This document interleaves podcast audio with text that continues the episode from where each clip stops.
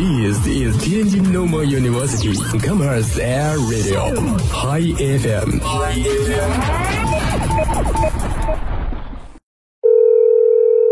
喂，你好，能听见我的声音吗？你听过很多声音，但你听过自己内心深处的声音吗？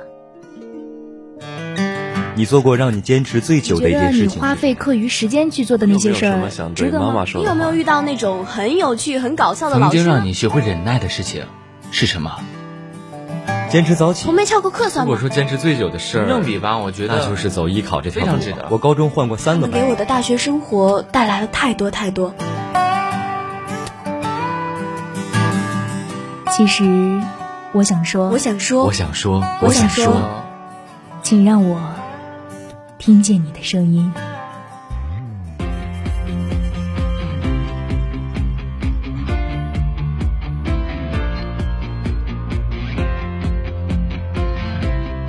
如果我的朋友跟别人去上厕所了，没叫我，我就是被全世界抛弃了，就不会再爱了。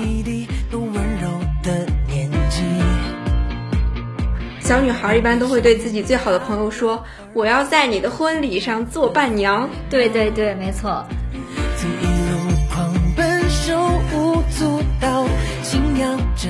其实，在我们上小学或者是中学的时候，我们的好朋友很大程度上就是我们的同桌，或者是坐在我们周围、离我们比较近的那些同学。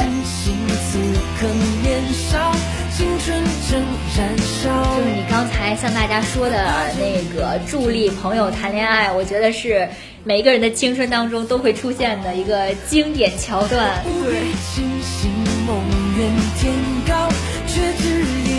就像小王子当中说的那样，所有的大人曾经都是小孩儿，虽然只有少数人记得。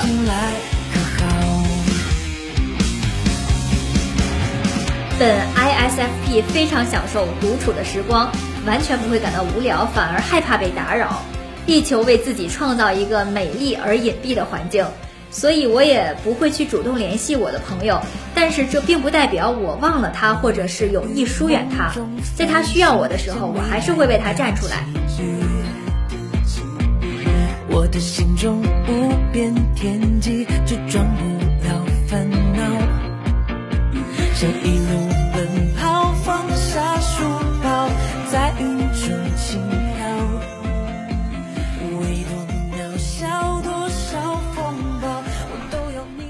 Hello，大家好，欢迎收听天津师范大学校园广播，听见你的声音，我是你们的朋友丸子。一夜透雨，寒意沁心。最近天气变凉，气温下降，大家也要记得添加衣物，千万不要冻坏了身体。如果说冬是孤独，夏是离别，春是两者之间的桥梁，那么唯独秋渗透所有季节。在这样一个所有情感复杂交织的季节，我们今天就来聊一个听起来比较复杂的问题。丸子相信每个人都有很多自己的朋友、好朋友，而那些在成长路上一直陪伴我们的朋友却是少之又少的。因此，友谊对我们每个人来讲都非常珍贵。而今天我们要聊的主题就是，我有一个好朋友，只是很久不说话了。今天和丸子一起陪伴大家的还有穿毛衣，来和大家打个招呼吧。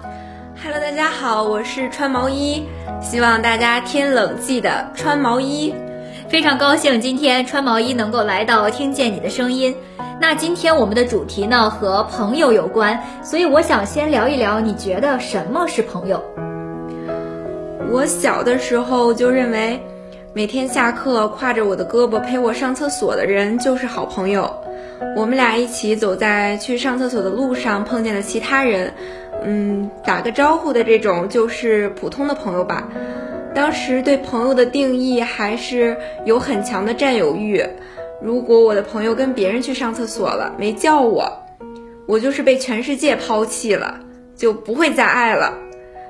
嗯，你记不记得小时候还有一个对好朋友的划分特别搞笑？小女孩一般都会对自己最好的朋友说：“我要在你的婚礼上做伴娘。”对对对，没错。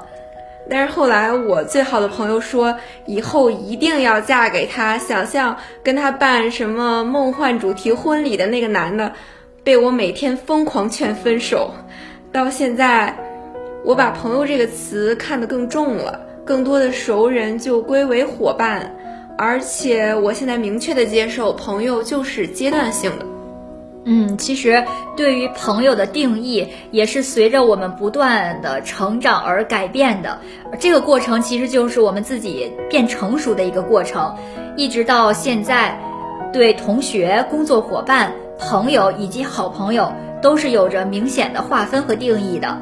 同学呢，就是我们的同班同学，而工作伙伴就仅限于工作关系，只会因为工作而产生交集。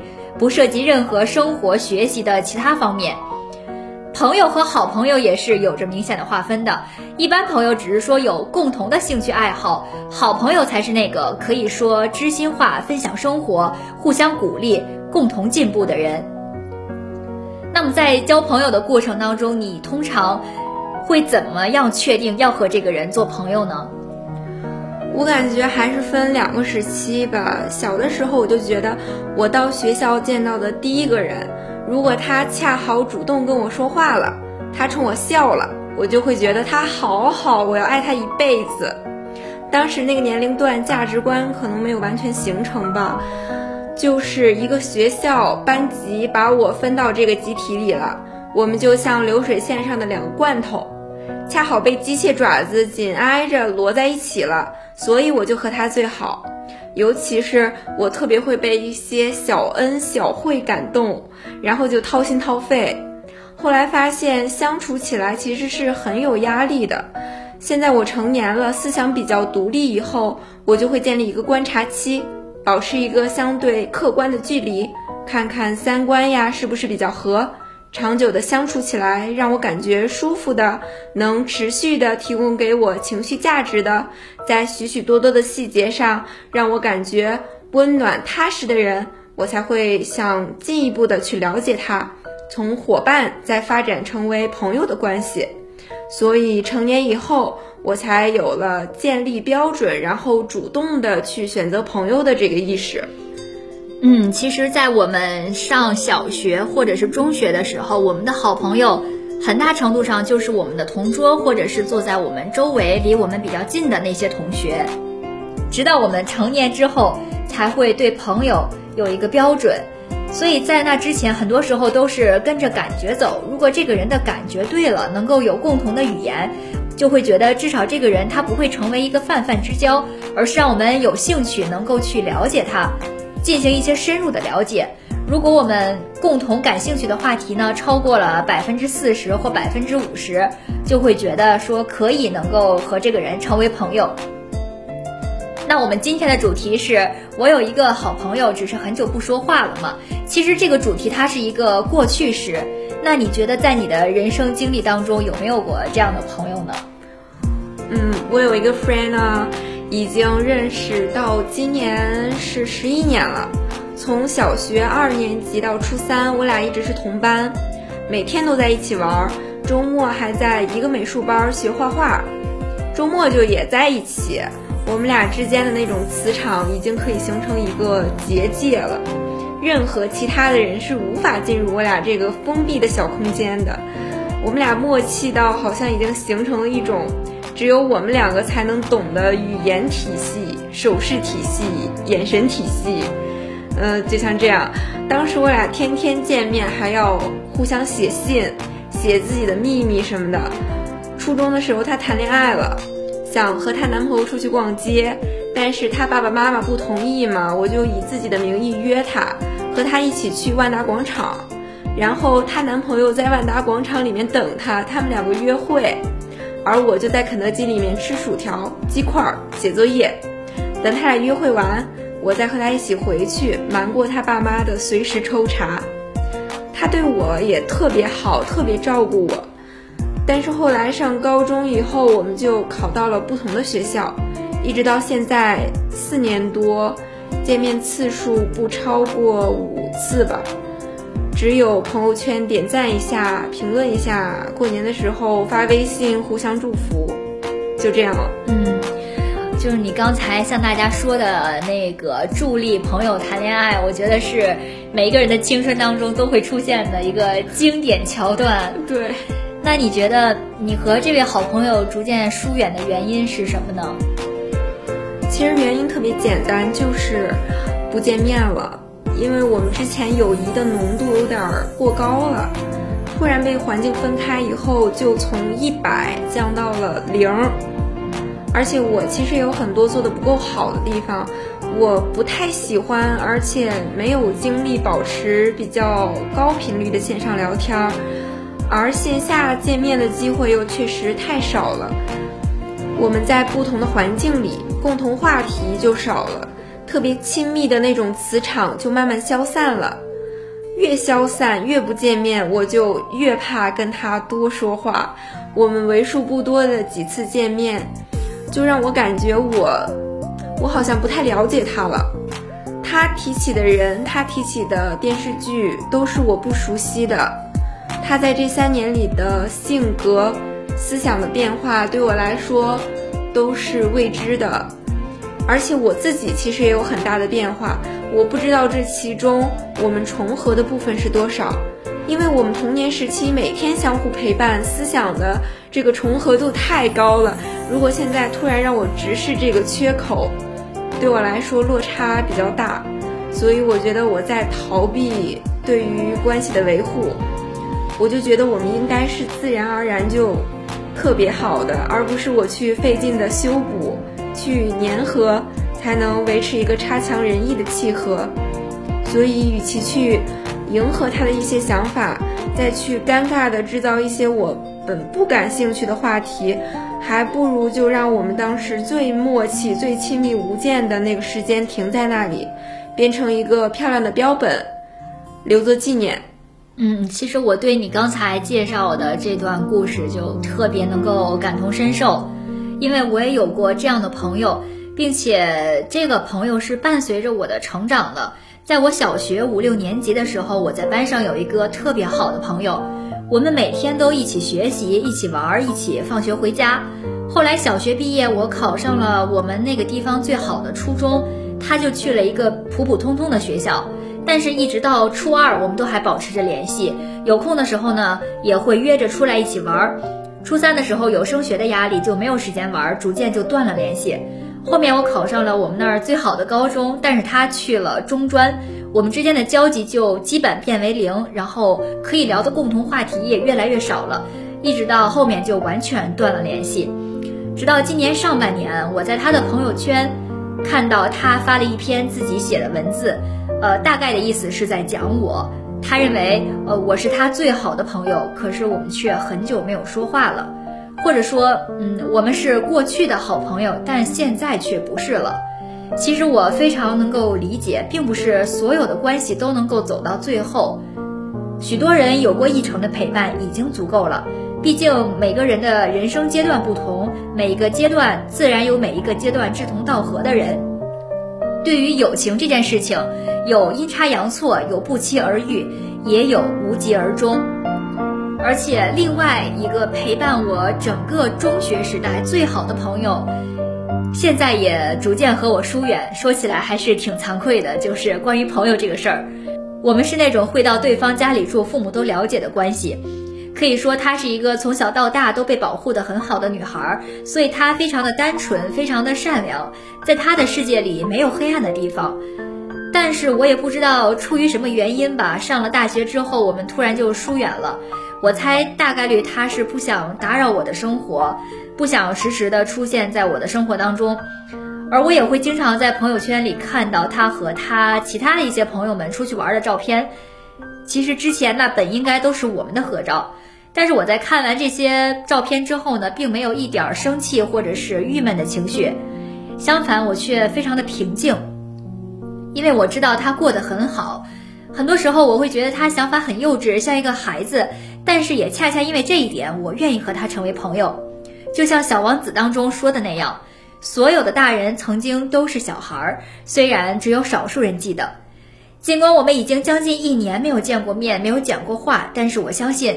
当我有需要，或者当他有需要的时候，我们都会为彼此站出来。在我们内心的深处，永远有一块地方是为彼此而留的。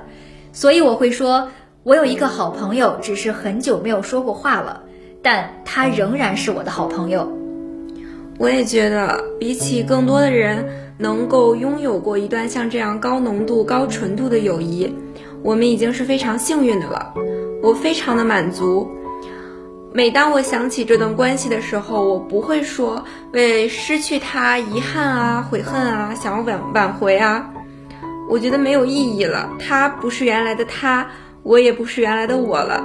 就像四季的节律一样，友谊它就是有花期的。我接受它的凋谢，然后把它做成干花，摆在我内心深处的一个小盒子里。想起来，那些快乐的记忆就很温暖。我现在也慢慢接受了，朋友就是阶段性的，这就代表我在不断的改变，不断的成长，对关系的建立有了更多的选择权。而且，朋友他不应该百分之百属于我一个人。他应该有他不同的社交圈子，他很好，所以他应该享受更多人对他的喜欢。同样，我也值得。我肯定不会是他婚礼上的伴娘，也许以后在不同的城市，我甚至没办法出现在他的婚礼上。但是如果能在朋友圈里看到他的婚纱照，我一定会因为他的幸福而感到幸福的。嗯，其实我非常认同你的观点。但我和你有点相反，我是一个外冷内热的人，在友情里通常是被动的一方，且本 ISFP 非常享受独处的时光，完全不会感到无聊，反而害怕被打扰，力求为自己创造一个美丽而隐蔽的环境，所以我也不会去主动联系我的朋友，但是这并不代表我忘了他，或者是有意疏远他，在他需要我的时候，我还是会为他站出来。其实友情包括所有的感情，最好的一种状态叫做双向奔赴。但是这个世界上所有的事情无法样样都达到完美，所以很多时候自然也成了一种美。在一段友情当中，总会有主动的一方和被动的一方，只要找到属于你们的节奏，才是最适合的。那今天我们关于友情的话题就聊到这儿了。